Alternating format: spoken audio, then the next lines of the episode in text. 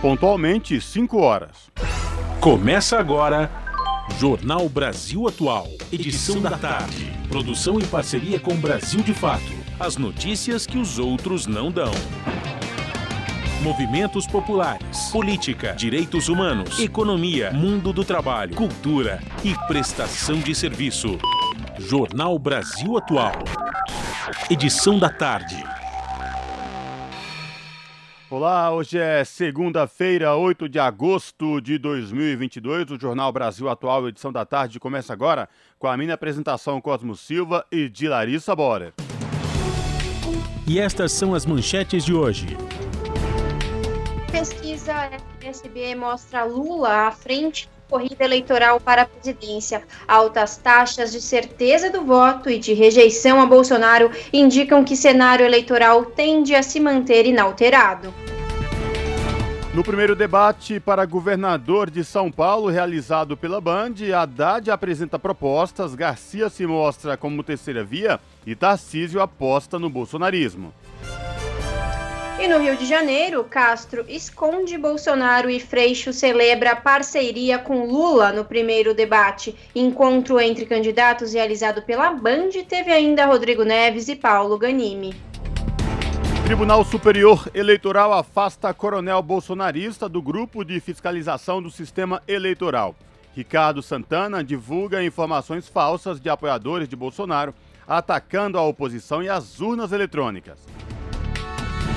Pesquisa divulgada nesta segunda-feira pela Confederação Nacional de Comércio de Bens, Serviços e Turismo aponta que parcela de famílias endividadas alcança o maior índice em 12 anos.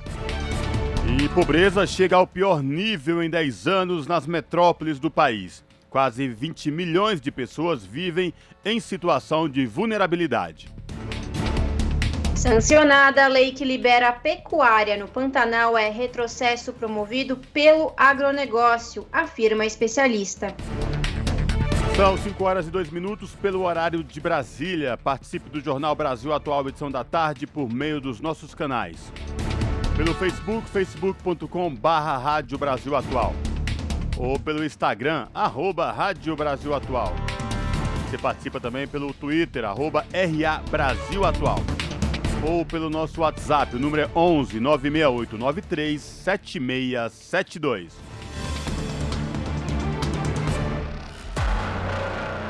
Você está ouvindo? Jornal Brasil Atual, edição da tarde. Uma parceria com Brasil de Fato. Na Rádio Brasil Atual. Tempo e temperatura.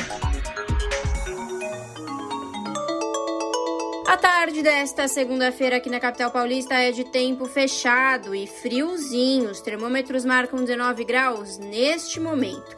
Tem previsão de garoa agora no final da tarde e durante o período da noite. Na madrugada, a chuva engrossa, pancadas de chuva com intensidade moderada. E a temperatura na madrugada fica na casa dos 16 graus. Em Santo André, São Bernardo do Campo e São Caetano do Sul, tarde carrancuda, agora 18 graus. Na região da ABC Paulista, tem previsão de garoa agora no final da tarde e no período da noite. Durante a madrugada, a chuva ganha força e fica com intensidade moderada. A temperatura cai e fica na casa dos 16 graus na madrugada. Tarde nublada também em Mogi das Cruzes. Agora os termômetros marcam 18 graus. Em Mogi vai chover. Agora no final da tarde, durante a noite é uma garoazinha e é só na madrugada que a chuva vem com intensidade moderada e a temperatura fica na casa dos 16 graus. E em Sorocaba, região do interior de São Paulo, mesma coisa. A tarde desta segunda-feira é de tempo nublado e friozinho, agora 21 graus. Durante o período da noite tem previsão de chuva fina, na madrugada essa chuva ganha força e cai com intensidade moderada forte, e a temperatura fica na casa dos 17 graus na madrugada. Logo mais eu volto para falar como fica o tempo nesta terça-feira. Na Rádio Brasil Atual, está na hora de dar o serviço. São 5 horas e 4 minutos. Vamos saber a situação do trânsito na cidade de São Paulo. A CT, que é a Companhia de Engenharia de Tráfego aqui na capital, informa que neste momento são 17 quilômetros de lentidão em toda a cidade de São Paulo. as regiões que apresentam maiores índices de lentidão sul com 6 km e leste 4 km respectivamente de lentidão. Trânsito aqui na região da Avenida Paulista, por enquanto, nos dois sentidos, tanto Consolação como do Paraíso, trânsito é tranquilo para os motoristas.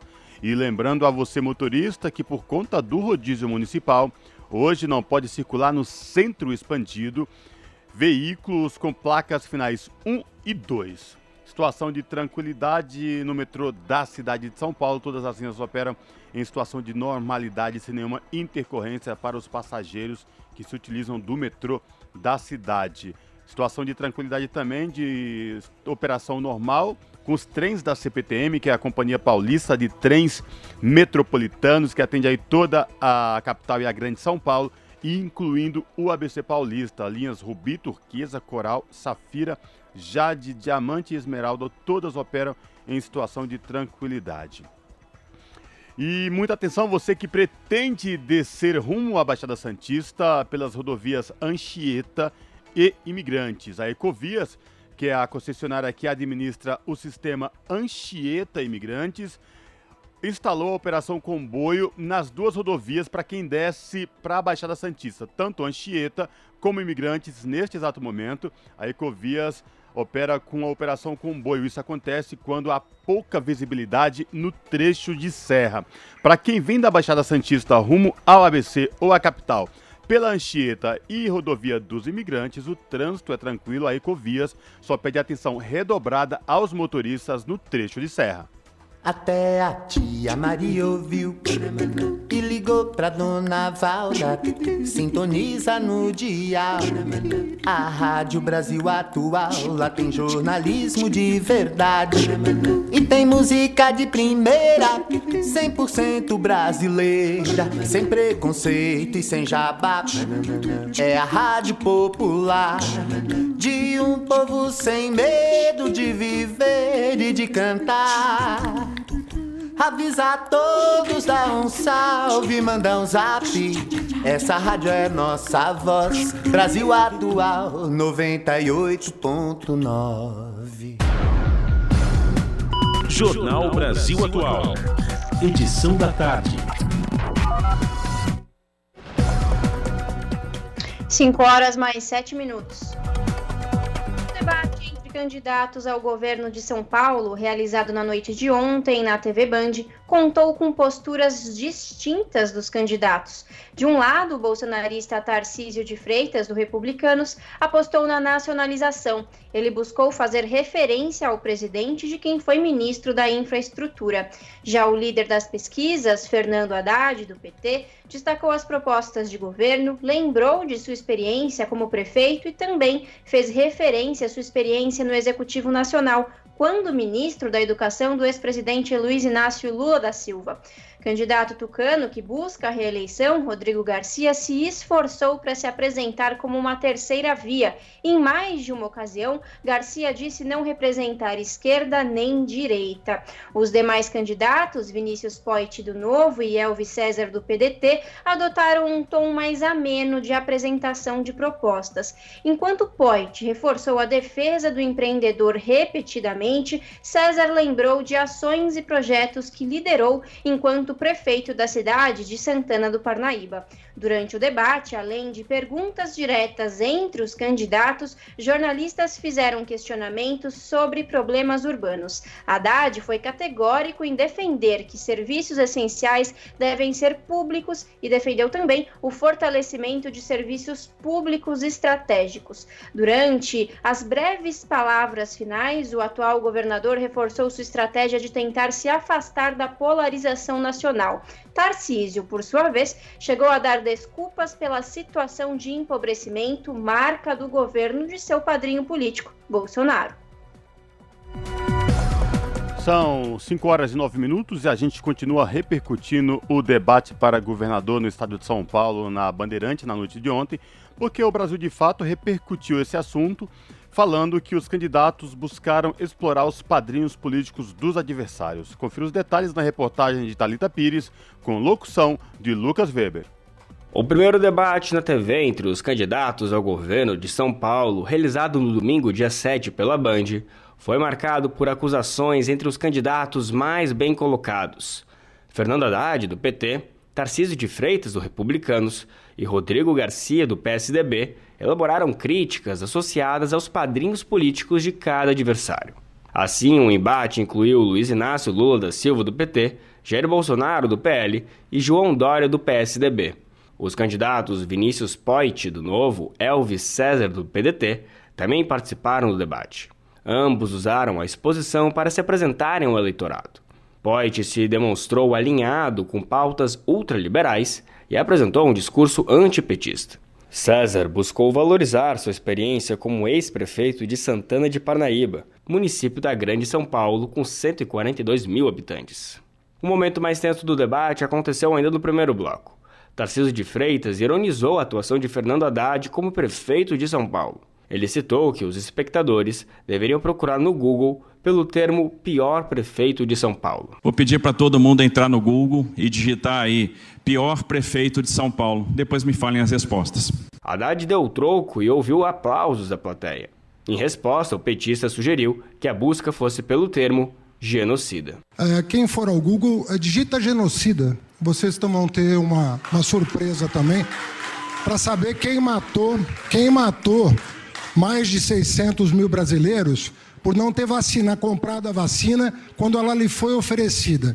E pior, pior do que isso, Tarcísio, foi cortar o auxílio emergencial antes de vacinar as pessoas. Haddad também entrou em embate direto com Rodrigo Garcia sobre obras inacabadas e a diminuição do investimento no Estado. O Tucano buscou fugir das críticas, associando o atraso com problemas relacionados às prefeituras parceiras e às construtoras, que estariam em dificuldades do funcionamento por conta da Operação Lava Jato. Haddad criticou a queda no investimento em obras no Estado. Em resposta, Garcia culpou o PT. Você vê que a gente paga até hoje a crise que o PT deixou lá no governo federal. Né? O Brasil afundando e, infelizmente, a Covid também acelerou esse processo. Em diversos momentos, os candidatos apresentaram suas propostas para a recuperação da economia. Haddad focou na importância do aumento dos salários e prometeu que, em caso de eleição, o salário mínimo paulista será de pelo menos R$ 1.580. Poit, Garcia e Freitas ressaltaram a importância de ações de fomento ao empreendedorismo. No início do debate, todos os candidatos responderam sobre suas propostas para a região chamada Cracolândia. Em geral, os concorrentes citaram a necessidade de ações de segurança pública, saúde, habitação e assistência social. Segundo a última pesquisa Datafolha, divulgada no dia 30 de junho, Haddad lidera a disputa ao governo de São Paulo com 34% das intenções de votos. Em segundo lugar, há um empate técnico entre Rodrigo e Tarcísio de Freitas, ambos com 13 pontos. Poit e César aparecem com 1% das intenções de voto. De São Paulo, da Rádio Brasil de Fato, com reportagem de Talita Pires, locução Lucas Weber. E ainda sobre os debates, no Rio de Janeiro, Cláudio Castro esconde Bolsonaro e Freixo celebra parceria com Lula no primeiro debate. Encontro entre candidatos realizado pela Band teve ainda Rodrigo Neves e Paulo Ganimi. Os detalhes na reportagem de Felipe Mendes com locução de Daniel Lamir. O primeiro debate entre os principais candidatos ao governo do estado do Rio de Janeiro, realizado no domingo, dia 7, pela Band, deu os primeiros sinais de uma disputa que deve replicar a polarização esperada para a eleição presidencial. Mas enquanto Marcelo Freixo, do PSB, destacou a parceria com o ex-presidente Luiz Inácio Lula da Silva, do PT, o atual governador Cláudio Castro, do PL, sequer mencionou o nome de Jair Bolsonaro, também do PL. Além de Freixo e Castro, o debate contou com Rodrigo Neves, candidato do PDT, e Paulo Ganimi, postulante ao cargo do Partido Novo. O encontro foi mediado pela jornalista Thaís Dias. Superado ao menos de momento o impasse sobre a formalização do apoio petista a Freixo, o candidato do PSB citou a dobradinha com Lula em diversos momentos do debate, desde as considerações iniciais às finais. Destacou também a parceria com César Maia, ex-prefeito da cidade do Rio e candidato a vice-governador na chapa. Castro, por sua vez, pareceu tentar se descolar da imagem de Bolsonaro e disse que seu governo é calcado no diálogo. Freixo perguntou a Castro sobre as denúncias e investigações envolvendo a fundação responsável pela contratação de servidores no Estado. Você disse que o seu governo é de diálogos. Eu quero saber se o senhor conversa com fantasmas. Porque o dinheiro que foi gasto nesse crime dos fantasmas de CEPERS, 226 milhões, pagaria 8.500 professores em um ano. Castro respondeu à indagação. Não existe fantasma algum se a pessoa tem que ir ao banco receber. Todas essas pessoas tiveram que dar nome e CPF para receber no banco. Candidatos que reúnem as maiores intenções de votos, Castro e Freixo travaram discussões diretas em vários momentos do debate. O PCBista fez duras críticas à política de segurança do atual mandatário. Sob o atual governo, o estado do Rio registrou três das quatro chacinas mais letais da história. Rodrigo Neves também se disse a favor de mudanças profundas no enfrentamento ao crime no estado, criticando a postura do governo de Castro. É preciso trabalhar com um planejamento, uma polícia que seja uma polícia proativa e não meramente reativa. Agora, não dá para o Estado ficar ausente quatro anos das favelas do Rio de Janeiro e entrar fazendo o que tem feito, como fez no Jacarezinho, como fez na Vila, na Vila Cruzeiro e do Complexo do Alemão. Neves, aliás, adotou uma postura semelhante a que o candidato à presidência por seu partido, Ciro Gomes, vem demonstrando em suas atividades de campanha e nas redes sociais. Partiu para o ataque contra Castro e Freixo, buscando se estabelecer como uma possível terceira via. Mas, a exemplo de Castro, Neves não citou o candidato do partido ao Planalto. Terceiro colocado nas pesquisas, Rodrigo Neves, ex-prefeito de Niterói, tentou ainda chamar a atenção para feitos dele e de seus aliados na cidade vizinha à capital fluminense, destacando que conseguiu eleger o sucessor, Axel Grael, com ampla margem de votos. Ganime destacou a história recente das gestões estaduais do Rio. O Rio de Janeiro está cansado dessas pessoas que estão há anos no governo e nada fizeram para mudar a realidade de vocês. É muito importante que a gente pense nessa mudança. Trabalhar com mais do mesmo não dá mais. São cinco governadores presos, um sexto que sofreu impeachment. Apesar dos embates, o primeiro encontro entre os candidatos ao governo do Rio, antes mesmo do início da campanha, pode ser considerado morno. Não houve, por exemplo, concessão de direito de resposta, previsto apenas para casos de ofensas pessoais. Em um símbolo dos novos tempos, Castro e Ganime chamaram os eleitores a ver postagens que estavam sendo feitas no momento pela equipe de redes sociais à medida que falavam no púlpito. A TV Band convidou os representantes das chapas que contam com pelo menos cinco cadeiras no Congresso Nacional. Os demais candidatos, entre eles o ex-governador Wilson Witzel, foram chamados para entrevistas exclusivas que serão realizadas nas próximas semanas da Rádio Brasil de Fato, com reportagem de Felipe Mendes, do Rio de Janeiro. Locução: Daniel Lamir. Jornal Brasil Atual, edição da tarde, são 5 horas e 18 minutos. Em decisão enviada por ofício nesta segunda-feira ao ministro da Defesa Paulo Sérgio Nogueira de Oliveira, o Tribunal Superior Eleitoral comunicou a exclusão do coronel do Exército Ricardo Santana do Grupo de Fiscalização do Processo Eleitoral. O motivo é que o militar bolsonarista, até recentemente lotado no Instituto Militar de Engenharia, divulga fake news sobre as urnas eletrônicas nas redes sociais. O documento, com o comunicado, é assinado pelo presidente do Tribunal Edson Fachin e pelo vice-presidente Alexandre de Moraes que toma posse para comandar a corte a partir do dia 16 de agosto. Santana é um dos nove militares do grupo de fiscalização.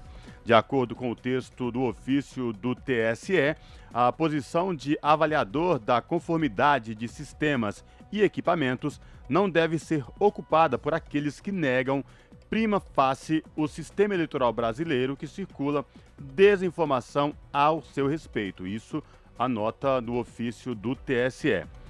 Já na imprensa internacional, matéria de Vanessa Bárbara, publicada no jornal New York Times, nesta segunda-feira, diz que o presidente Jair Bolsonaro tem medo de ir para a cadeia se perder a eleição e tem razão para estar, segundo o texto da jornalista.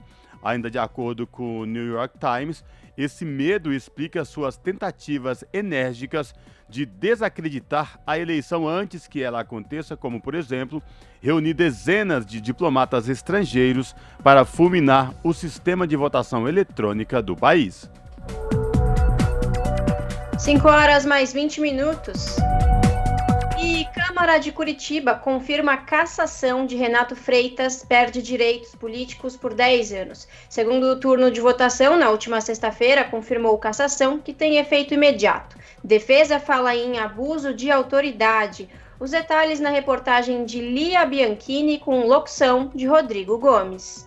A Câmara de Curitiba confirmou a cassação do vereador Renato Freitas, do PT, em segundo turno de votação nesta sexta-feira. Foram 23 votos favoráveis, 7 contrários e uma abstenção. A sanção tem efeito imediato e Freitas perde seus direitos políticos pelos próximos 10 anos. Os próximos dois anos restantes do mandato e outros oito estipulados pela lei. A defesa irá recorrer da decisão na esfera judicial. O padre Luiz Haas, que celebrava a missa na Igreja do Rosário no dia do ato antirracista em fevereiro, acompanhou a sessão sentado ao lado da equipe de Renato Freitas. Edson Abdala, advogado criminalista da equipe de defesa, afirmou que a arquidiocese deixou nítido que é contrária à cassação.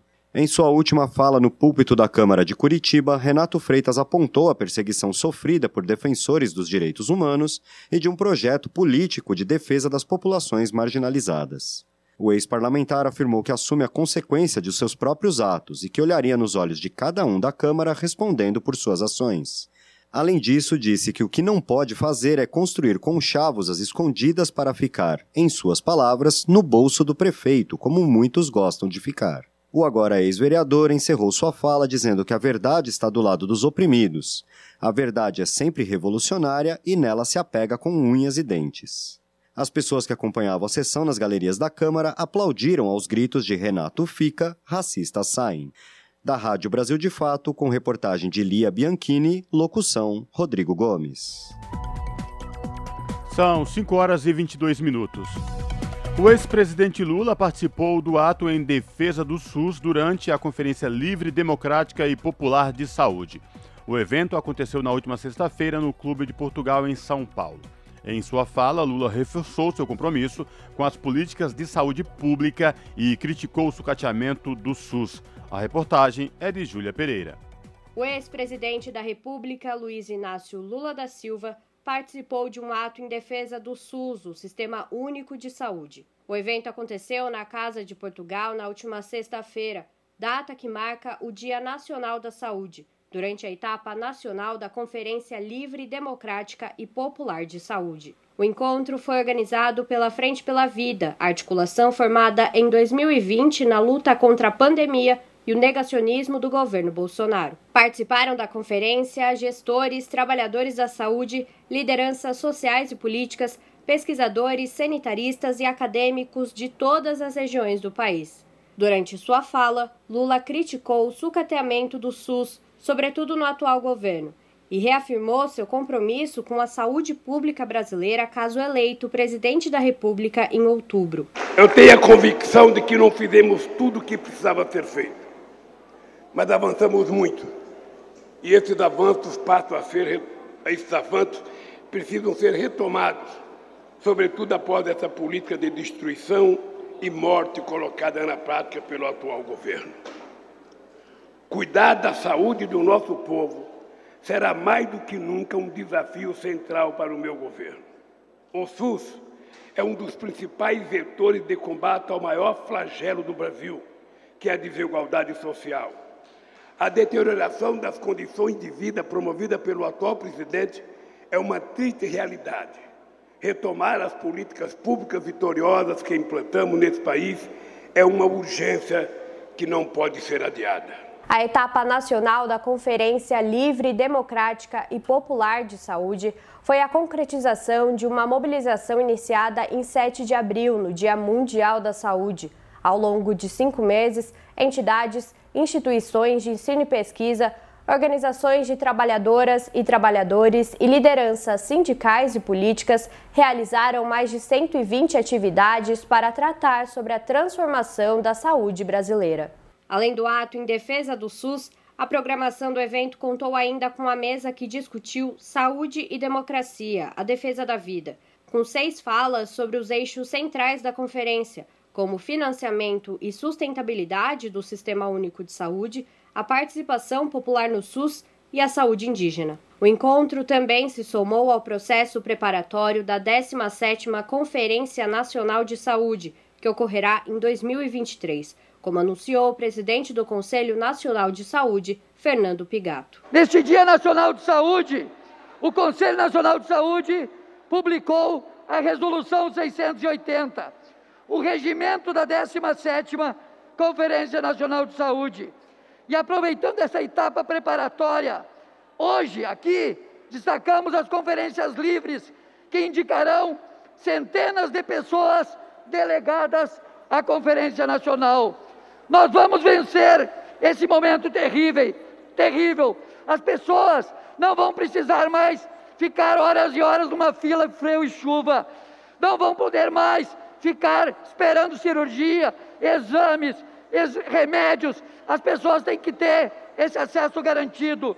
Nós vamos vencer esse momento terrível e o projeto de morte. Sigamos na luta para garantir direitos, defender o SUS, a vida e a democracia.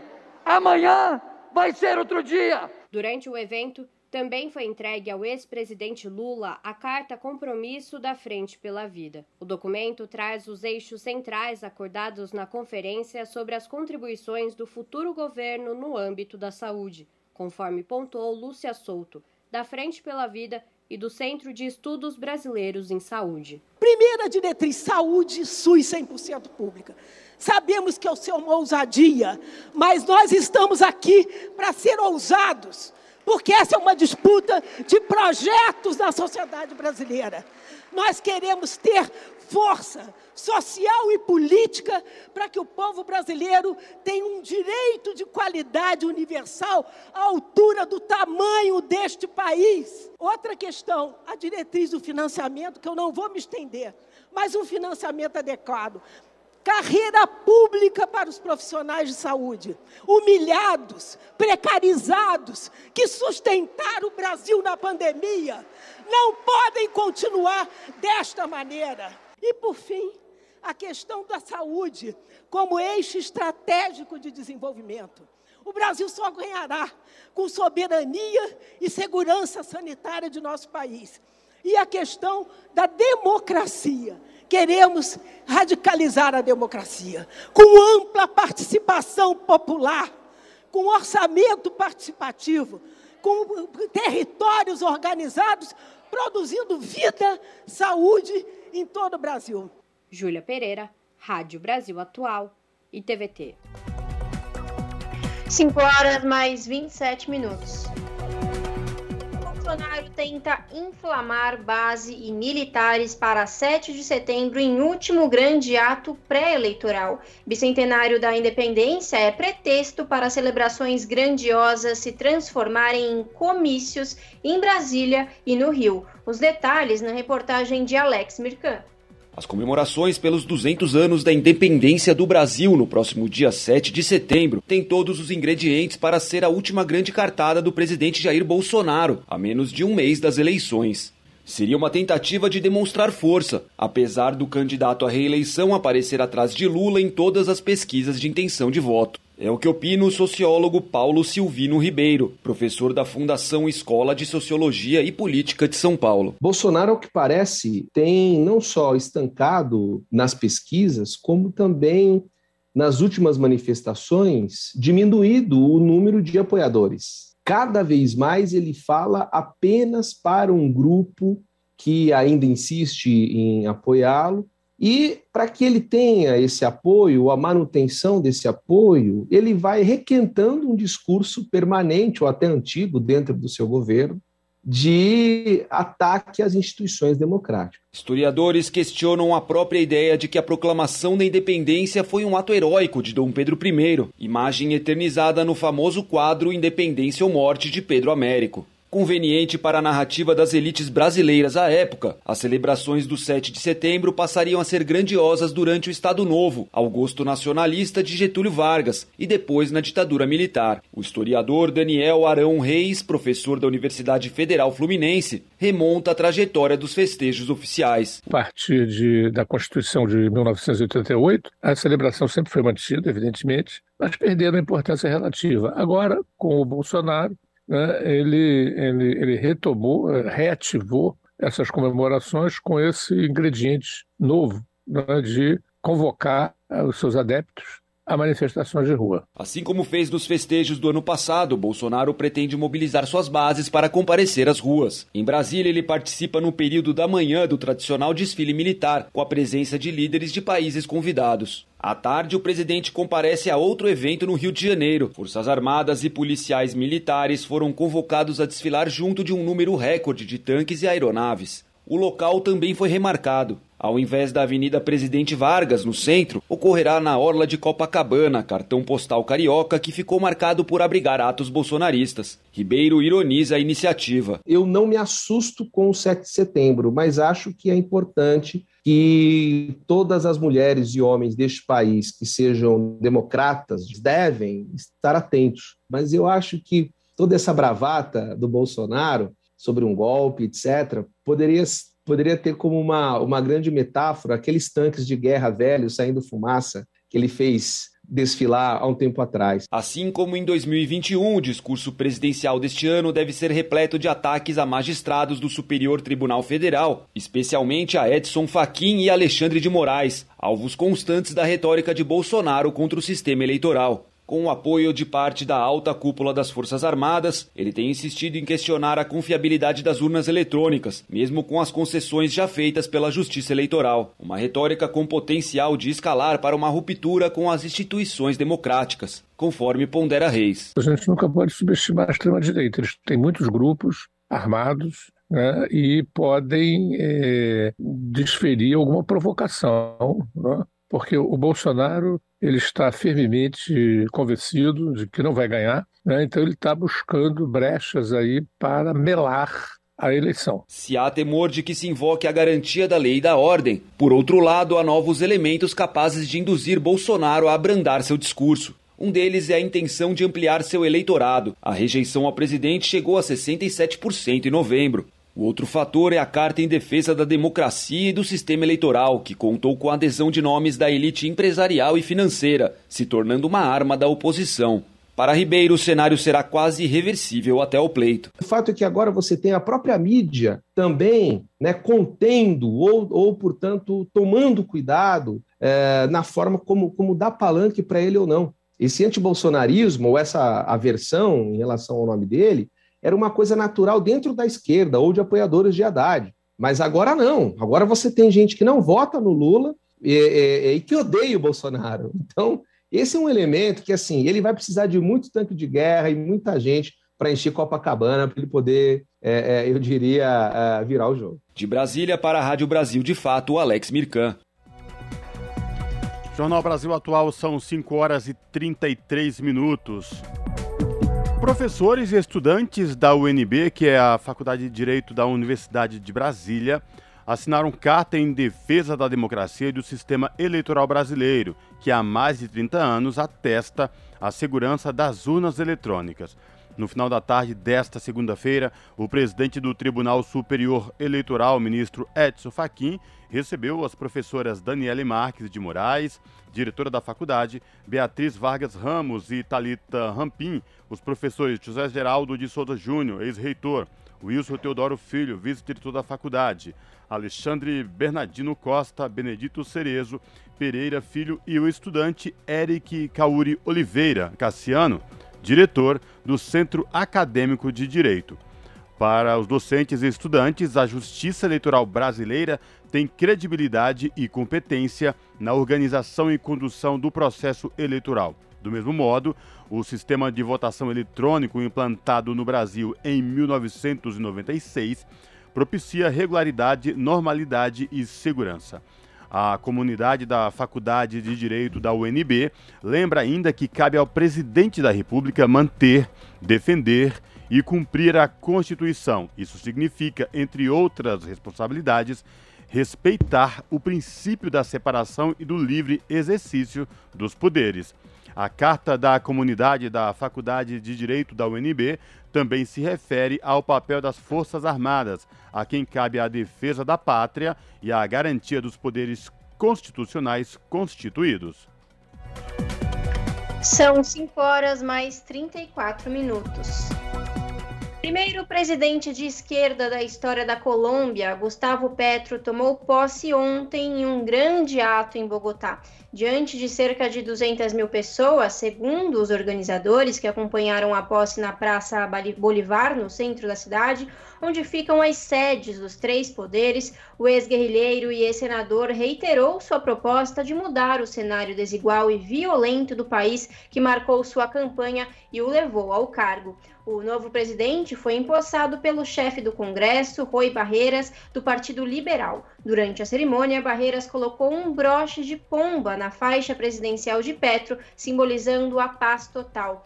Uma faixa, Petro também empossou a advogada e ambientalista Francia Marques como sua vice-presidenta. Em seu juramento, Francia, que leva o ineditismo de ser a primeira mulher negra no posto, homenageou seus ancestrais, declarando que trabalhará até que a dignidade passe a ser um costume.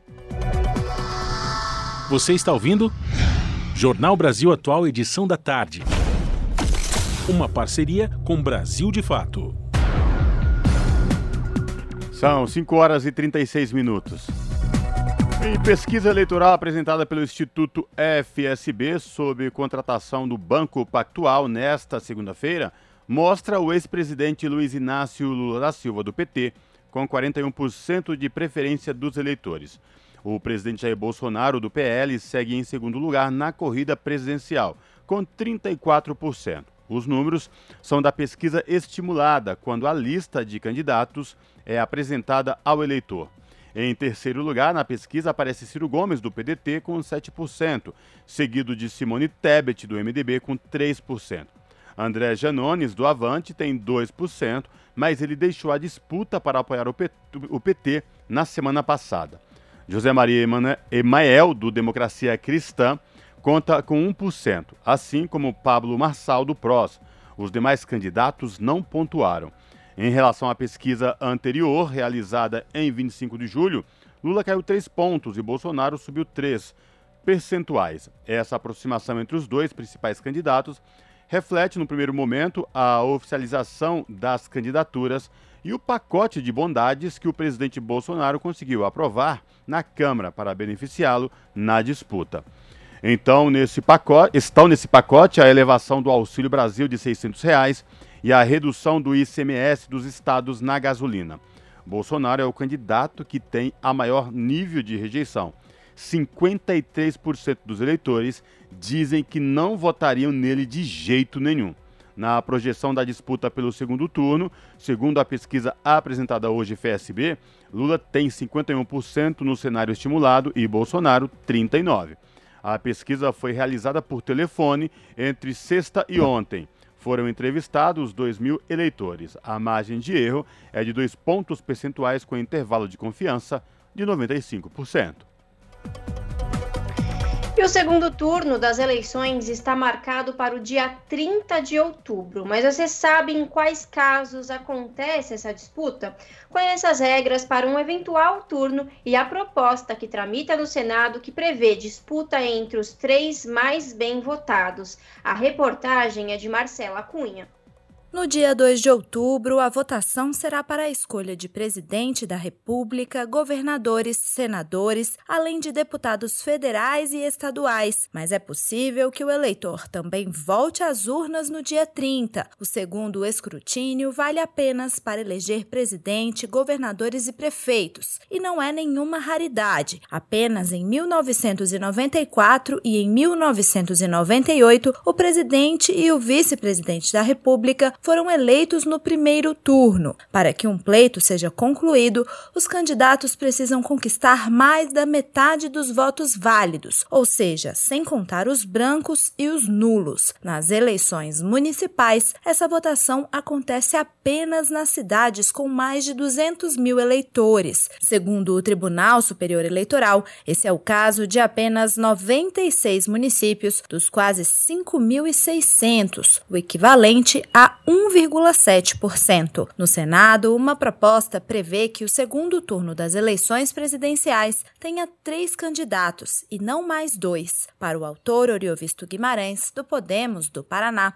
Além de diminuir o número de votos nulos ou brancos, a nova regra acabaria com a ideia de que é preciso votar no candidato que menos desagrade por falta de opção. A possibilidade de que no segundo turno das eleições tenhamos como opção ao eleitorado os três candidatos mais votados e não apenas dois. Basicamente, teríamos um candidato de direita, um candidato de esquerda e um candidato social-democrata, um candidato de centro. Acho que isso é uma ideia para ser discutida, é uma ideia interessante. Se um dos candidatos a segundo turno morrer, desistir ou tiver um impedimento legal, a Constituição prevê que seja convocado entre os remanescentes o que recebeu a maior votação no primeiro turno, para garantir que o critério da maioria absoluta seja sempre observado. O novo presidente e os governadores tomam posse em 1 de janeiro de 2023. Já os senadores e deputados assumem em 1 de fevereiro. Da Rádio Senado,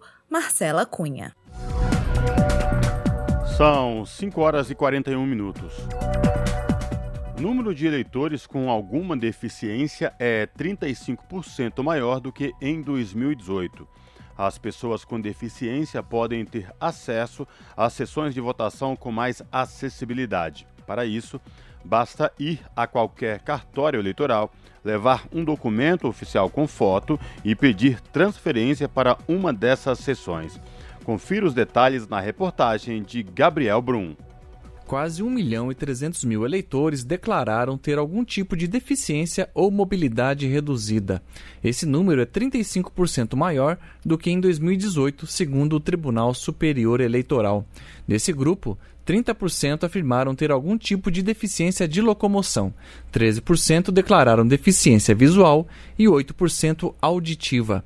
As pessoas com deficiência podem ter acesso a sessões de votação com mais acessibilidade, para isso, basta ir a qualquer cartório eleitoral, levar um documento oficial com foto e pedir transferência para uma dessas sessões.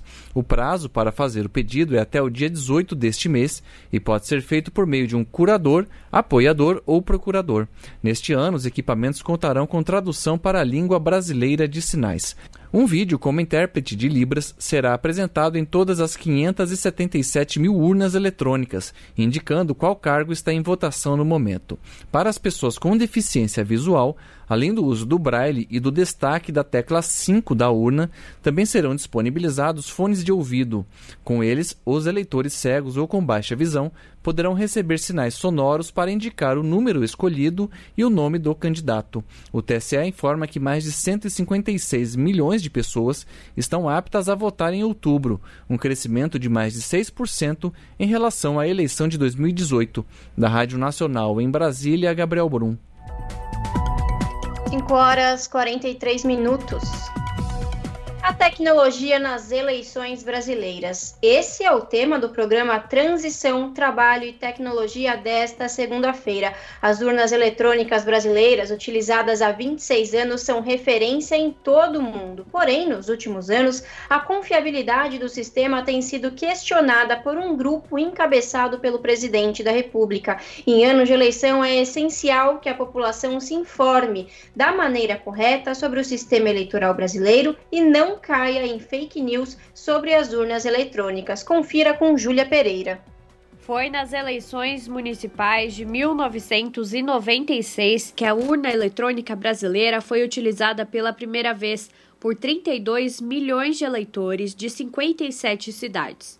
Mas a criação de um aparelho mecanizado para coletar votos era um sonho antigo no país. O primeiro Código Eleitoral de 1932 já previa o uso das máquinas de votar regulado pelo Tribunal Superior Eleitoral. Em 1995, o TSE criou uma comissão técnica para desenvolver a urna, com cientistas do Instituto Nacional de Pesquisas Espaciais e do Centro Técnico Aeroespacial, além de departamentos do Estado, inclusive os militares. O engenheiro eletrônico Oswaldo Katsumi, convidado de Andréa Carini no programa Transição, Trabalho e Tecnologia desta segunda-feira, participou do processo de criação e desenvolvimento da urna eletrônica brasileira. Nós fomos convidados, né, é, é como técnicos, para apresentar uma proposta que fosse viável para que as eleições pudessem acontecer né, de uma forma é, mais abrangente, de uma forma mais democrática, com uma inclusão maior dos eleitores, né? e também a, a um, menor número de votos que fossem anulados, né? por conta da legibilidade né? da, da cédula eleitoral que era manuscrita, né? era preenchida à mão. Né? Então, é, como técnicos, nós esperávamos requisitos, né? porque normalmente quando você desenha o equipamento, é, vem a, a, primeira proposta é o equipamento tem que ser assim, né? tem que ter é, um visor, tem que ter teclado, né? essas coisas, mas é, ao contrário, né? nós recebemos, é, eram requisitos que vieram de uma forma diferente, né? dizendo assim, ele precisa ser um equipamento que todo mundo consiga usar, né? que as pessoas não tenham dificuldade de, de, de usar, e ele precisa conseguir traduzir a intenção do voto né, do eleitor né, de uma forma absoluta, né, com o mínimo de erro possível, uhum. né, e também que fosse um equipamento que fosse universal, quer dizer, um equipamento único para ser usado no país todos, em todas as sessões eleitorais do país. Né? Desde 1996, nenhuma fraude nas urnas eletrônicas foi comprovada. Apesar disso, os ataques ao sistema, encabeçados pelo presidente da República, Jair Bolsonaro, têm se tornado cada vez mais comuns. Bolsonaro questionou a confiabilidade das urnas eletrônicas assim que foi eleito, em 2018, pois, segundo ele, deveria ter vencido as eleições no primeiro turno. Com a proximidade do período eleitoral deste ano, o chefe do executivo subiu o tom dos ataques ao sistema eleitoral brasileiro, sobretudo após as pesquisas indicarem o ex-presidente Lula à frente nas intenções de voto. Segundo Francisco Fonseca, cientista político e professor da FGV e da PUC São Paulo, questionar a confiabilidade das urnas eletrônicas e espalhar mentiras sobre o sistema é mais um comportamento comum entre a extrema-direita, que tem como principal objetivo ameaçar o Estado democrático de direito. Com a ascensão da, extrema-direita no Brasil, uh, essa, é, é, essa possibilidade colocada de maneira muito minoritária e sem nenhuma prova, ganhou ares né, de, de, de, uma suposta verdade e se propagou, e vem se propagando. Né? E, e, e, inclusive, tornou-se um mote, voto auditável, né? você sabe, né? Muitas pessoas sequer sabem exatamente o que quer dizer isso. O né? que é isso, como Acho seria, que o Oswaldo até poderia falar tecnicamente melhor sobre isso, né? Mas, quer dizer, o voto ele é auditável no seguinte, que há uma auditoria sobre ele, né? Nesse sentido, ele é auditável tanto tecnicamente, ou seja, eu posso comprovar que tantos eleitores foram numa tal urna, né? eu tenho um relatório que a urna, né? É, ao mesmo tempo que tem grande fiscalização técnica, repito, como eu falei há pouco. Né? Então, é, a extrema-direita e a figura nefasta do Bolsonaro, né, também nesse aspecto, é, é, contribuiu fortemente para desacreditar as eleições, porque as extremas-direitas no mundo inteiro, veja Hungria, Polônia, enfim, inúmeros lugares, Trump nos Estados Unidos, não gostam de democracia. Né? Uhum. São contra a democracia, usam a democracia para destruí-la, então precisam deslegitimar aquilo que é a vontade popular. O Transição, Trabalho e Tecnologia, apresentado por Andréa Carini, vai ao ar às segundas-feiras, às nove e meia da noite, na TVT. Também é possível assistir o programa pelo YouTube. Júlia Pereira, Rádio Brasil Atual e TVT. Você está ouvindo? Jornal Brasil Atual, edição da tarde. Uma parceria com Brasil de Fato. E o nosso contato agora no Jornal da Rádio Brasil Atual é com a Clara Assunção, a Clara que é repórter do portal da Rede Brasil Atual, redebrasilatual.com.br. Olá, Clara, prazer falar contigo, tudo bem? Boa semana. Obrigada. Boa semana para você também e para o nosso ouvinte, a nossa ouvinte que nos acompanha. Clara, quais destaques do portal da RBA você traz nesta segunda-feira para os nossos ouvintes? Cosmo, quem for lá no nosso site da Rede Brasil Atual vai poder conferir detalhes da nona edição do boletim Desigualdade nas Metrópoles, né? É um documento produzido pela Pontifícia Universidade Católica do Rio Grande do Sul, o Observatório das Metrópoles e a Rede de Observatórios da Atividade Social na América Latina. E esse boletim, que foi divulgado hoje, Cosmo, revela um salto no número de pessoas em situação de pobreza em 22 metrópoles brasileiras. Nessas grandes cidades, há pelo menos 19,8 milhões de brasileiros que estão sobrevivendo com menos de 465 reais por mês. Esse total é, representa 23,7, quase um quarto da população dessas 22 cidades. O boletim também indica, Cosmo, que o contingente de pessoas em situação de pobreza extrema, ou seja, quem sobrevive com menos de 160 reais por mês, de acordo com parâmetros do Banco Mundial, também bateu um recorde no ano passado. São 5,3 milhões de brasileiros que estão em extrema pobreza nas regiões metropolitanas, um acréscimo de 1,6 milhão na comparação com 2020, quando 3,7 milhões de pessoas estavam nesse grupo. Esse total também representa 6,3% da população dessas 22 cidades. O estudo também destaca que esse aumento né, de 1,6 milhão em apenas um ano, né, de 2020 para 2021, chega a superar, inclusive, a população de Porto Alegre. Para o ouvinte comparar, a capital gaúcha tem aproximadamente 1,5 milhão de habitantes. E as maiores taxas de pobreza foram encontradas em Manaus e na Grande São Luís, enquanto Florianópolis e Porto Alegre registraram os menores resultados. Já em relação às metrópoles com percentuais mais elevados de pobreza extrema, foram Recife e Salvador, e de forma inversa, né? É, Cuiabá e Florianópolis que registraram os índices mais baixos. Clara, depois do Brasil sair do mapa da fome nos governos de Luiz Inácio Lula da Silva e da ex-presidenta Dilma Rousseff, com programas reconhecidos internacionalmente, inclusive pela ONU, como é que esse boletim, especialistas explicam como é que chegamos de novo a esse nível de pobreza extrema de pessoas passando fome, Clara? Pois é, Cosmo, a gente buscou entender né, o que, que explica essa situação e os responsáveis pelo boletim Desigualdade nas Metrópoles avaliam que desde 2015 o Brasil já vinha com dificuldades de combater a pobreza, né, de continuar com esse legado petista, só que esse problema, no entanto, se agravou com a pandemia de Covid-19 em 2020. Mas o que foi o estopim para essa crise, vamos dizer, é, aconteceu em 2021 por conta da continuidade do desemprego, da disparada da inflação e também da retirada abrupta do auxílio emergencial no início do ano passado. O nosso ouvinte, Cosma, deve se lembrar que o benefício foi suspenso em janeiro de 2021 pelo governo de Jair Bolsonaro e só foi retomado três meses depois, por, muito, por conta de muita pressão né, em abril, mas com valor e público reduzidos. À época, tanto a RBA como a Rádio Brasil Atual mostrou que pelo menos 22 milhões de pessoas deixaram de ser beneficiários do programa. E isso ainda dentro do contexto pandêmico e com elevados índices de desemprego. E ao longo do ano passado, a gente acompanhou né, que, mesmo com o avanço da vacinação contra a Covid, é, que vem contribuindo para um certo processo de retomada das atividades econômicas, mesmo assim a inflação continua elevada e os mais pobres, principalmente, não estão conseguindo recuperar a renda que eles tinham é, antes de 2020. Inclusive, Cosmo, amanhã, no dia 9 de agosto, começa a ser pago o Auxílio Brasil, que, vai, que substituiu né, o Bolsa Família, no valor de 600 reais por conta da manobra do governo Bolsonaro, mas a avaliação dos responsáveis por esse boletim é que esse dinheiro não vai conseguir comprar o que as pessoas compravam em 2020, por exemplo.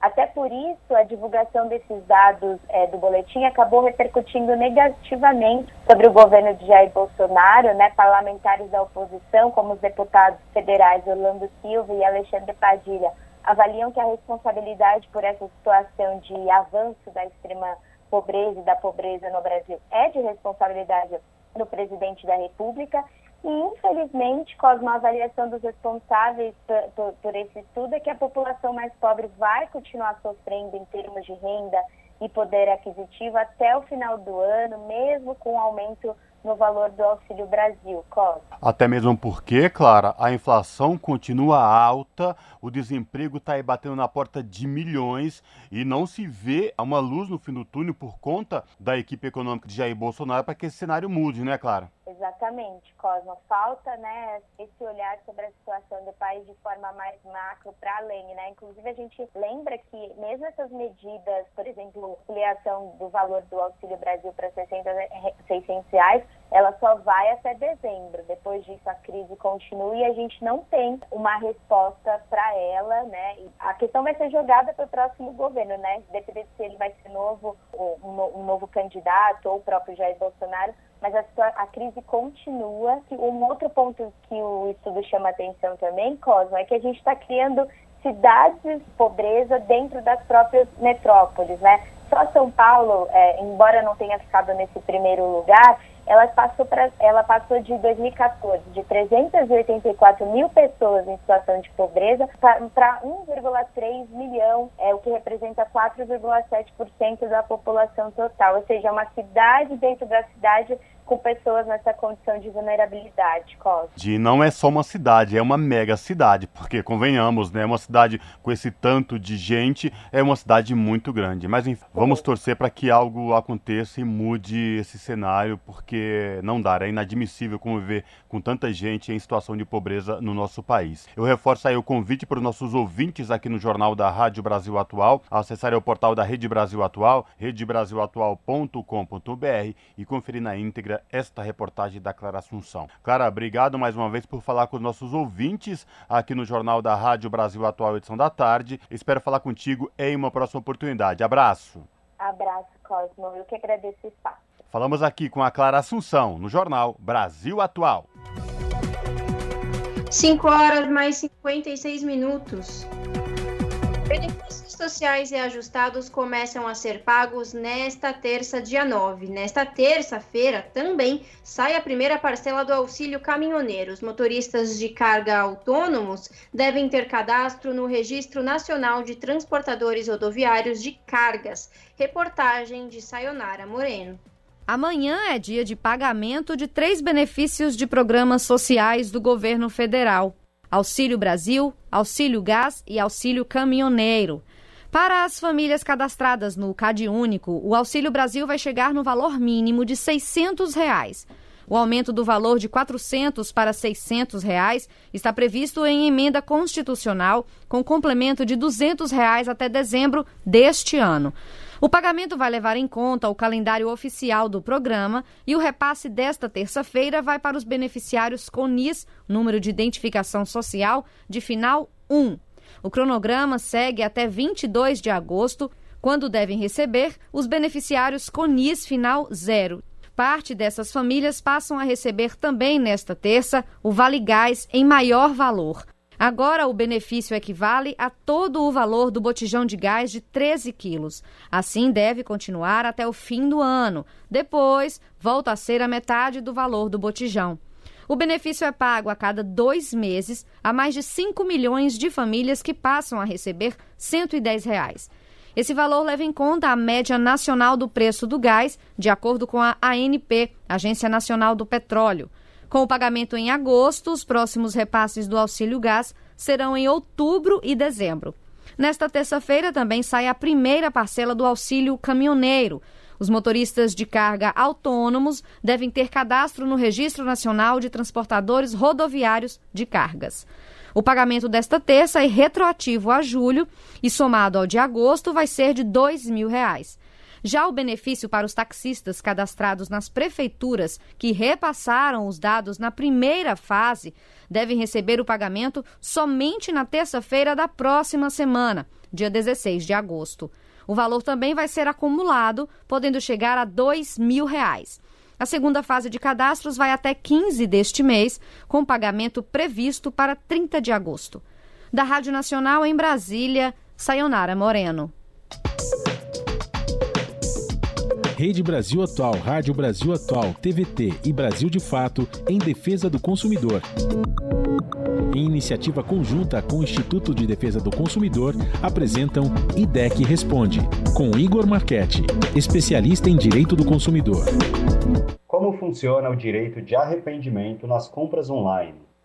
Na questão das compras online, compras fora do estabelecimento comercial, é possível o consumidor ter o direito que nós chamamos de direito de arrependimento. Esse direito está previsto no artigo 49 do Código de Defesa do Consumidor e garante que o consumidor possa é, se arrepender realmente da compra e pedir a devolução do valor, independentemente de pagamento de taxas e é, qualquer tipo de encargo. Não pode ter nenhum tipo de obstáculo para o consumidor ter esse direito atendido e as lojas são obrigadas a sim é, respeitá-lo.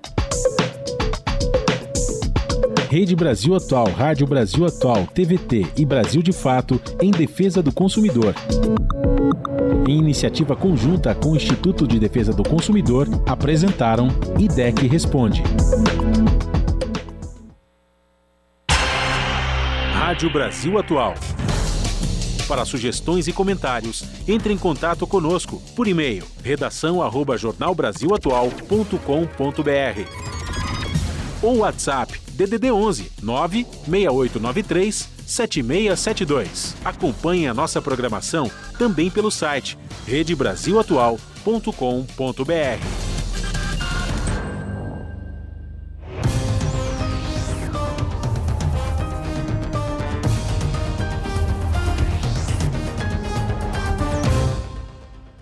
18 horas e agora é hora de conexão com a redação do seu jornal para saber quais são os destaques da edição desta segunda-feira, que começa logo mais às 19 horas na TVT, canal digital 44.1 com ela, a apresentadora Ana Flávia Quitério. Ana, boa noite. Quais os, destaques que você traz hoje? Olá, Lares e Cosmo, uma excelente noite a vocês e a todos os ouvintes da Rádio Brasil Atual para esta segunda-feira. Um ótimo início de semana para todos nós e vamos aos destaques da edição de hoje aqui do seu jornal. Nova pesquisa do Instituto FSB, encomendada pelo Banco BTG Pactual, aponta o ex-presidente Lula na liderança da corrida eleitoral, com sete pontos de vantagem sobre Jair Bolsonaro. No levantamento com respostas espontâneas, a vantagem de Lula é a mesma. E a pesquisa também aponta que Lula venceria com folga no segundo turno. E vocês vão acompanhar os detalhes dessa pesquisa. Outro assunto, a regulamentação do trabalho remoto ou teletrabalho, né, conhecido como teletrabalho, promove mais ataques aos direitos do trabalhador. A medida provisória aprovada na semana passada pelo Senado é criticada por representantes dos trabalhadores eles apontam problemas na medida, como o aumento da jornada de trabalho sem o pagamento de horas extras. E para finalizar, pesquisa do Datafolha aponta que a falta de atenção e investimento do governo federal na educação durante a pandemia só colaborou com o aumento da desigualdade no ensino. Mais uma vez, os pobres são os mais prejudicados. Bom, essas e outras reportagens completas vocês conferem pontualmente às sete da noite comigo no seu jornal. Bom programa, Lares e Cosmo. Um beijão grande para todo mundo. Eu aguardo vocês. Até lá. Jornal Brasil Atual, edição da tarde. Uma parceria com Brasil de Fato. Jornal Brasil Atual, edição da tarde, são 6 horas e 2 minutos. Parcela de famílias endividadas alcança o maior índice em 12 anos. Os dados foram divulgados nesta segunda-feira pela Confederação Nacional do Comércio de Bens, Serviços e Turismo. Confira detalhes na reportagem de Tamara Freire.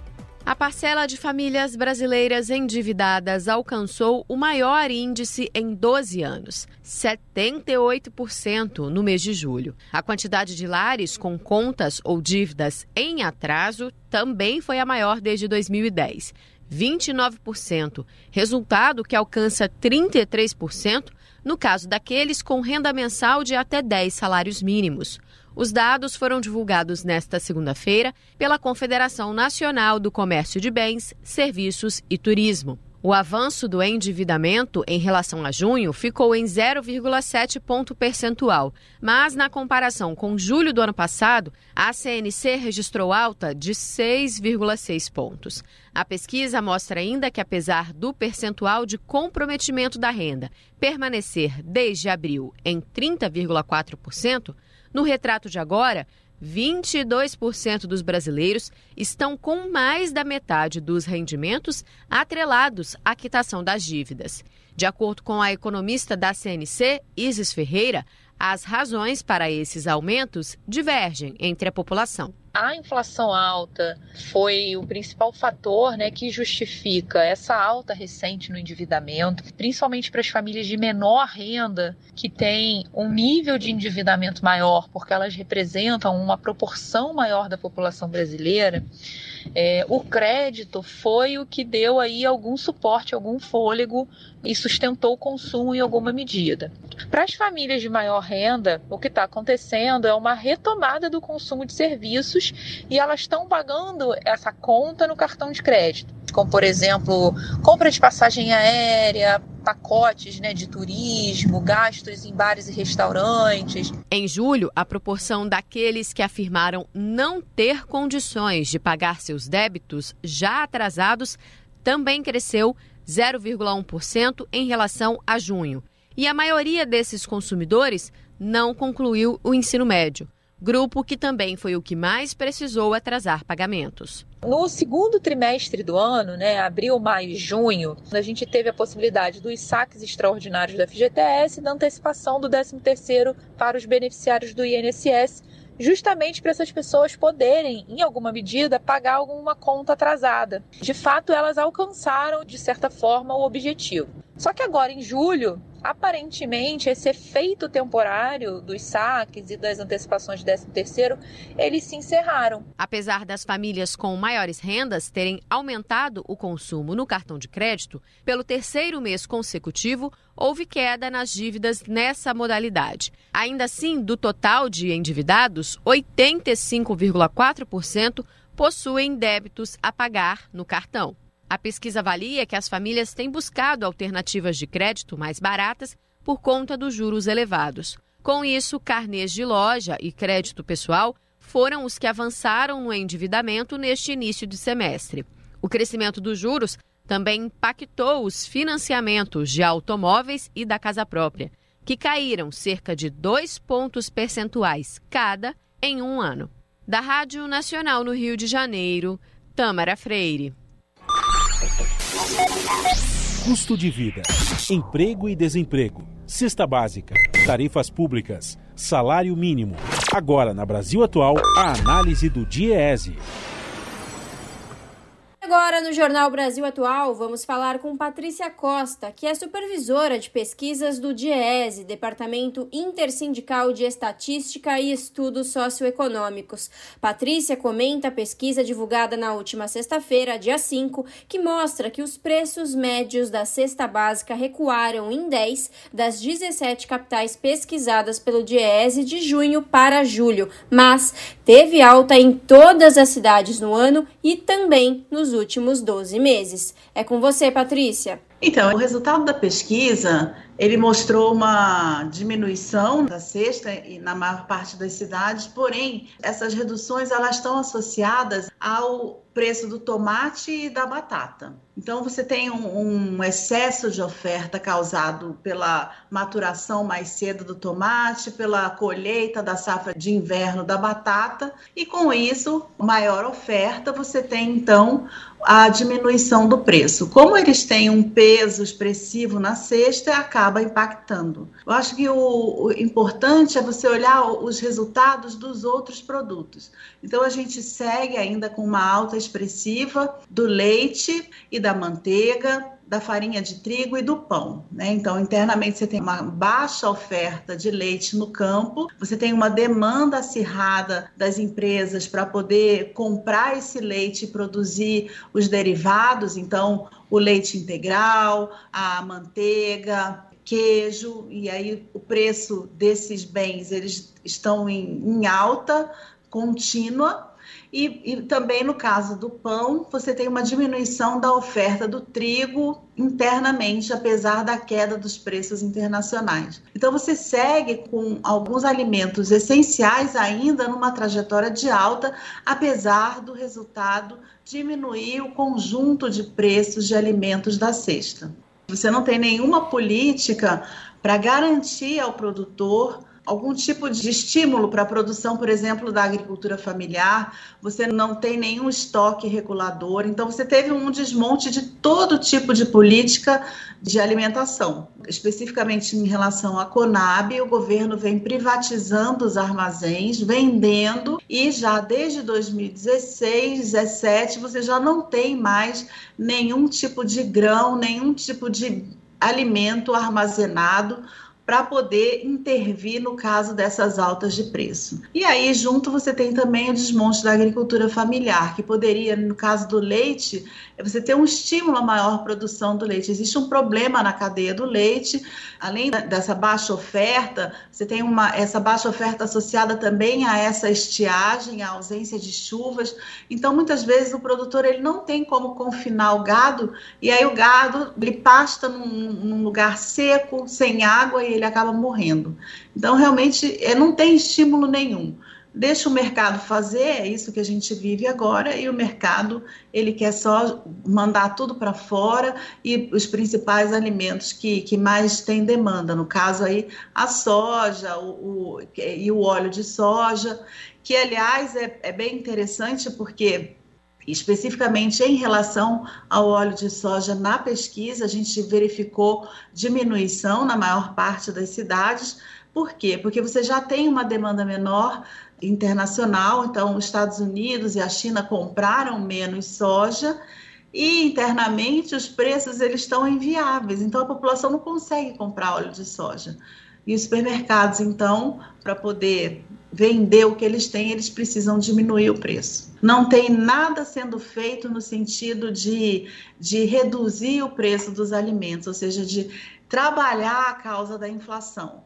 Um cenário externo mais recessivo tende a impactar no preço dos commodities, e aí talvez você consiga, então, ter uma diminuição da exportação e aí, aqui dentro, como gente, as pessoas não têm renda, né, as pessoas estão comendo menos por conta de toda essa situação, talvez você tenha algum tipo de diminuição, mas não existe nada sendo feito no sentido de tratar a inflação dos alimentos, nada. Deixa subir o preço, se estiver exportando, vamos exportar, e aqui dentro os preços só aumentam. É, você tem pontualmente os in natura, mas provavelmente lá por setembro, outubro, você começa a ter aumento no preço do tomate, em agosto da batata. Então a gente fica sempre observando esse vai e vem dos preços in natura mas os demais produtos eles seguem trajetória de alta. Se não tem alta é porque as pessoas não estão conseguindo comprar. E eu acho que essa é a gravidade do quadro.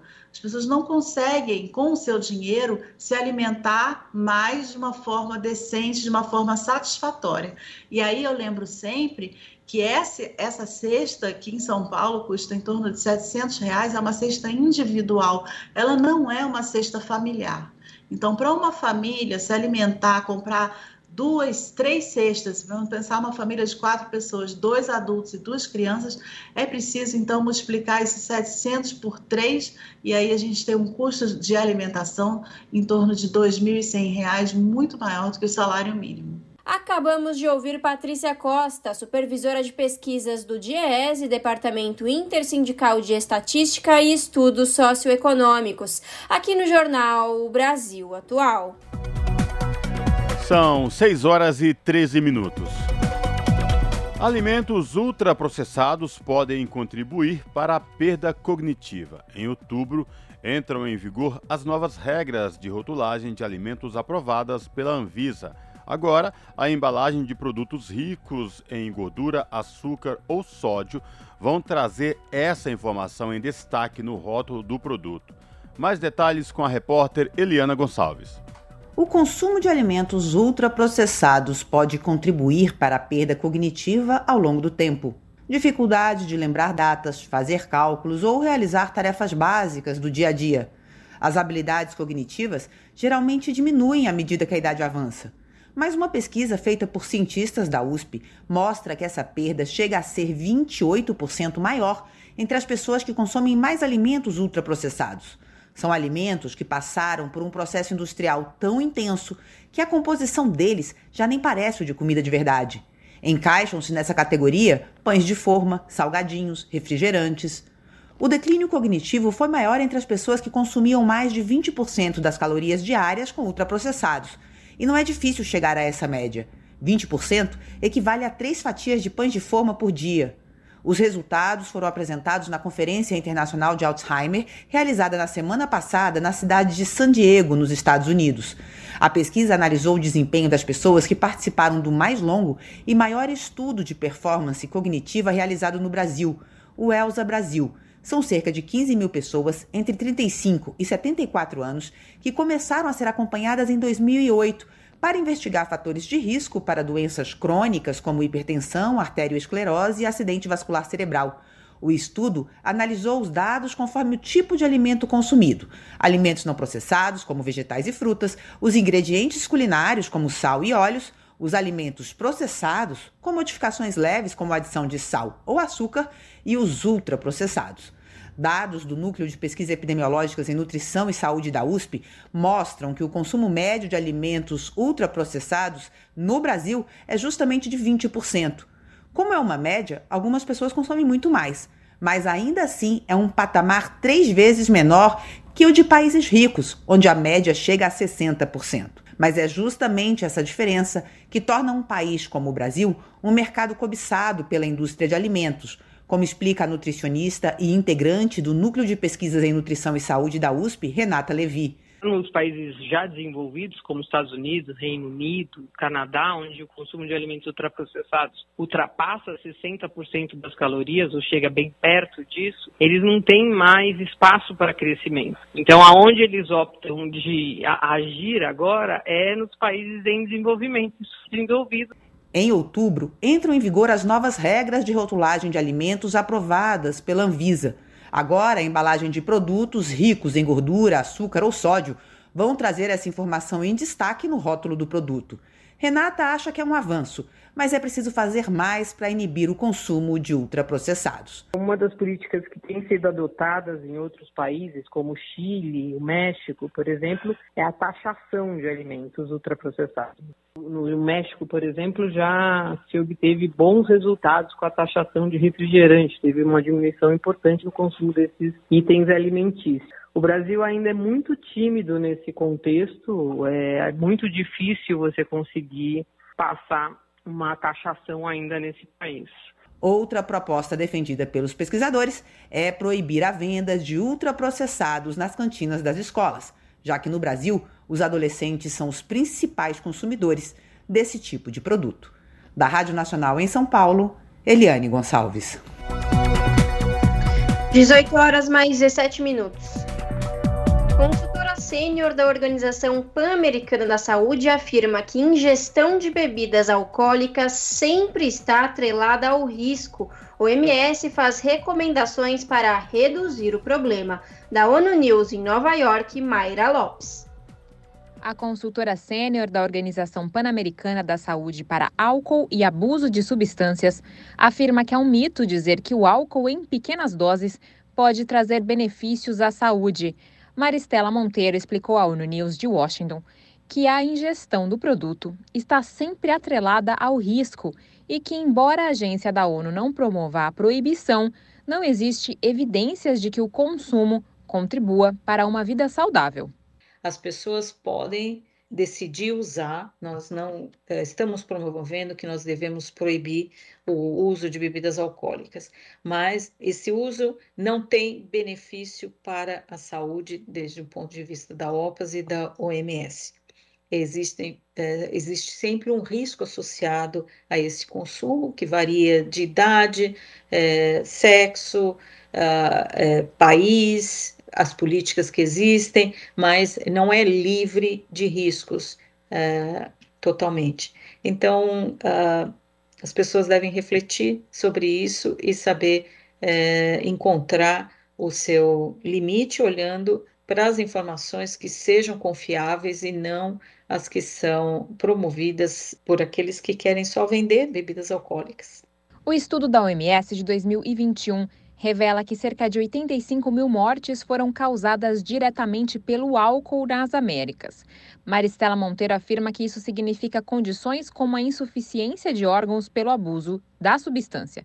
O estudo aponta que os óbitos ocorreram por principalmente doença hepática e distúrbios neuropsiquiátricos. No entanto, a médica lembra que anualmente o número de mortes sobe para mais de 370 mil quando se considera outros efeitos, como acidentes de trânsito. A consultora da OPAS alerta que a falta de restrições na publicidade e no acesso atinge os jovens, que podem iniciar o consumo de bebidas alcoólicas de forma precoce.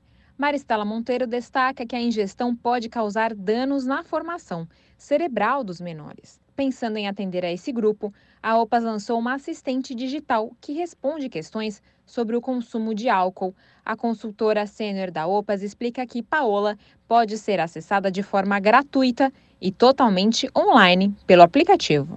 O ano passado, nós desenvolvemos uma assistente digital parece humana, que o nome dela é Paola. Ela fala em inglês, português espanhol e ela fala sobre temas de álcool, informação que é confiável, baseada na evidência científica, recomendada pela OPAS é, e que qualquer pessoa, anonimamente, não coletamos nenhum dado individual, endereço, telefone, nada.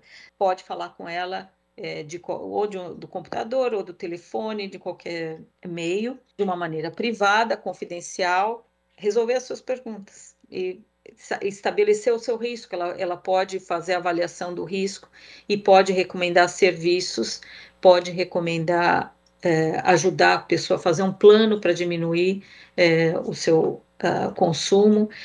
Paola foi treinada por especialistas da OPAS para fazer recomendações sobre mais de 150 temas diferentes, avaliar os riscos dos usuários e dar orientações para um plano de mudança.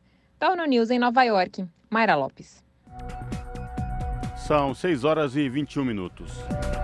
Campanha Nacional de Motivação, Multivacinação oferece 20 tipos de vacinas. A ação começou neste domingo, dia 7, em 40 mil postos por todo o Brasil. Reportagem é de Eliane Gonçalves. O Ministério da Saúde lançou nesse domingo em São Paulo a campanha nacional de vacinação. Até o dia 9 de setembro, mais de 40 mil postos de vacinação em todo o país vão oferecer mais de 20 tipos diferentes de imunizantes. Mas apesar da multivacinação, o foco da campanha é mesmo a poliomielite. Casos da doença voltaram a aparecer em alguns países como Israel e Estados Unidos. No Brasil, o último caso foi em 1989, na Paraíba, mas a cobertura vacinal tem caído. Enquanto em 2012, 96% das crianças até 5 anos tomaram as gotinhas que previnem a doença, em 2021 a proporção de vacinados ficou em apenas 67%. O ministro da Saúde, Marcelo Queiroga, disse que a meta esse ano é alcançar 90% das crianças nessa faixa etária. É fundamental ampliar a cobertura vacinal contra a poliomielite. Né? E o objetivo qual é? Vacinar 90% das nossas crianças até 5 anos. São 15 milhões de crianças. As vacinas estão aí. Uma campanha de rádio e TV vai ajudar a convocar as pessoas. Atualize a caderneta de vacinação de crianças e adolescentes menores de 15 anos. Proteja os menores de 5 anos contra a poliomielite. Ministério da Saúde. O Ministério da Saúde também planejou um pronunciamento em cadeia nacional de rádio e TV para a última sexta-feira, dia 5. Mas como o país está em período eleitoral, a medida precisa ser autorizada pela Justiça Eleitoral, o que ainda não aconteceu. Da Rádio Nacional em São Paulo, Eliane Gonçalves. No Rio de Janeiro, o primeiro dia da campanha nacional de vacinação contra a poliomielite e outras vacinas contou com reforço nos postos de vacinação e orientação de busca ativa. Confira mais detalhes com Cristiane Ribeiro. No estado do Rio de Janeiro, a campanha nacional de vacinação contra a poliomielite e multivacinação começou nesta segunda-feira, com reforço em todos os postos de vacinação para tentar recuperar a cobertura vacinal de crianças e adolescentes que deixaram de tomar os imunizantes previstos no calendário nacional. Mas mesmo assim, neste primeiro dia, a movimentação está normal, sem muita gente. Os 92 municípios fluminenses foram orientados, inclusive, a realizar busca ativa e agendar a vacinação fora das salas disponibilizadas para a aplicação das 18 vacinas oferecidas nesta campanha.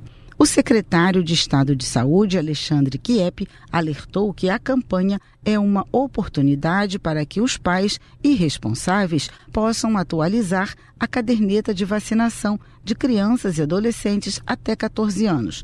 Lembrou que as coberturas vacinais vêm caindo ao longo dos últimos 10 anos e que é preciso que a sociedade se mobilize para não deixar que retornem doenças já erradicadas. Somente na capital, a estimativa é que cerca de um milhão de crianças e adolescentes de 0 a 14 anos estejam com alguma vacina atrasada. A Secretaria de Saúde de Estado informou que a campanha contra a Covid-19 segue ocorrendo normalmente. Da Rádio Nacional no Rio de Janeiro, Cristiane Ribeiro.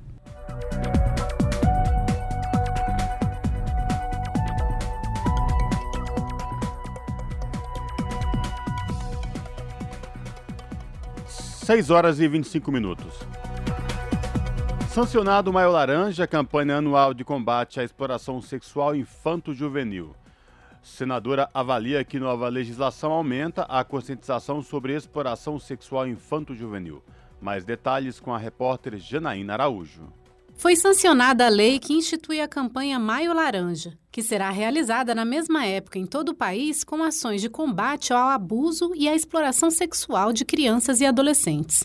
A nova legislação foi aprovada pelo Senado no dia 30 de junho sob a relatoria da senadora Elisiane Gama, do Cidadania do Maranhão. Ela ressaltou a importância da conscientização sobre esse tipo de crime. É totalmente meritória a proposta de dedicar todo o mês, o Maio Laranja, para o combate a essa chaga social. O poder público deve sim ser vetor de transformação por meio de ações que promovam a divulgação da causa nos espíritos e mentes da população. Será possível, a um só tempo, divulgar a importância do tema à população leiga e, simultaneamente, alertar possíveis infratores sobre sobre o caráter criminoso e deletério de seu comportamento. Elisiane Gama ainda observou a gravidade da situação de violência a que estão expostas crianças e adolescentes no país. Nós temos vivenciado nos últimos tempos no Brasil, infelizmente, casos de violência contra crianças e adolescentes que são muito graves. Dados do Unicef apontam que de 2016 a 2020 nós tivemos 35 mil crianças que foram assassinadas, mortas mortas de forma violenta no Brasil. Dessa quantidade, nós temos dados que apontam 180 mil denúncias de violência sexual, um número realmente exacerbado que merece de nós uma atenção diferenciada. Uma pesquisa da Secretaria Estadual do Rio de Janeiro revelou que 70% dos menores de idade vítimas de abuso sexual são meninas. Na maioria dos casos, o próprio pai é o responsável pela violência. Da Rádio Senado, Janaína Araújo.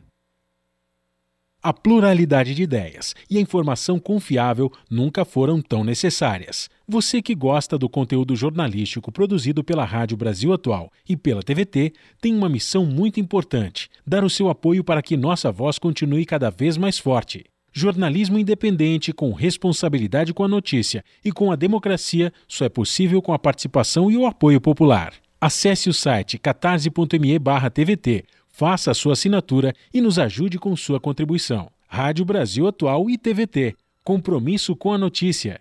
Compromisso com você. Salve, salve família, firmeza total. Aqui quem fala é o Dexter, sensacional. Eu também estou plugado, sintonizado na Rádio Brasil Atual, 98.9 FM. Na Rádio Brasil Atual. Tempo e temperatura. Terça-feira na capital paulista será um dia nublado e chuvoso. Tem previsão de chuva com intensidade moderada a forte durante todo o dia. A temperatura máxima será de 19 graus e a mínima de 16 graus.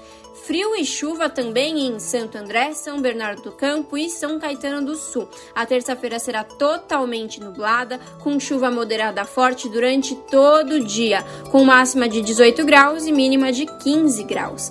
Mesma coisa na terça-feira na região de Mogi das Cruzes. O tempo continua nublado, friozinho e chuvoso. Chuva que vai e volta durante todo o dia com intensidade moderada a forte, com máxima de 19 graus e mínima de 14 graus. E na região de Sorocaba, interior de São Paulo, a terça-feira será fria e chuvosa. Previsão de pancadas de chuva com intensidade moderada a forte durante todo o dia, com máxima de 19 graus e mínima de 16 graus. Larissa Borer, Rádio Brasil Atual. Chegou ao fim mais uma edição do Jornal Brasil Atual, edição da tarde, que teve a minha apresentação Cosmo Silva e de Larissa Borer. Nos trabalhos técnicos aqui na mesa, Fábio Balbini, o Fabião das Massas, produção de Juliana Almeida. Você fica agora com o papo com Zé Trajano na Rádio Brasil Atual e TVT e na sequência você acompanha o seu jornal na TVT, canal 44.1 digital ou pelo YouTube da TVT, youtube.com TVT.